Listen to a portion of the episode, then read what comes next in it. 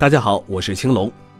二零一八年美国癌症统计报告，过去二十年癌症死亡率总体下降了百分之二十六，使二百四十万人免于死亡。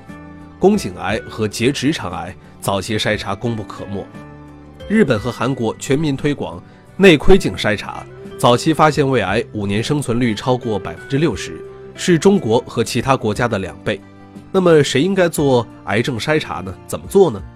美国癌症协会推荐这六种癌症可以做有效的筛查：一、乳腺癌，女性最晚从四十五岁开始每年做钼靶检查，四十至四十四岁也可以做。五十五岁以上女性可以选择一年一次或两年一次筛查，只要身体状况良好，预期寿命大于等于十年，就应该继续。二、宫颈癌，女性在二十一至二十九岁每三年进行巴氏图片检查，三十至六十五岁的女性。每五年进行一次 HPV 检测和宫颈图片，或者每三年进行一次宫颈图片。大于等于六十六岁后，在过去十年内检查没有异常，并且最近一次筛查在五年内，可以停止宫颈癌筛查。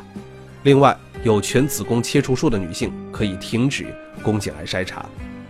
三、结直肠癌，不分男女，大于等于五十岁，六种筛查方法选一种，包括每年一次粪便隐血实验。每三年一次粪便 DNA 实验，每五年一次乙状结肠镜，每十年一次结肠镜检查，每五年一次背剂灌肠，每五年一次 CT 结肠成像。四、子宫内膜癌，绝经期女性如有意外出血，及时就医。五、肺癌，不分男女，五十五至七十四岁，吸烟三十年以上，或者戒烟不超过十五年，属于高危人群。应该每年进行一次低剂量螺旋 CT 扫描。六、前列腺癌，男性大于等于五十岁，预期寿命为十年以上，推荐前列腺特异性抗原检查。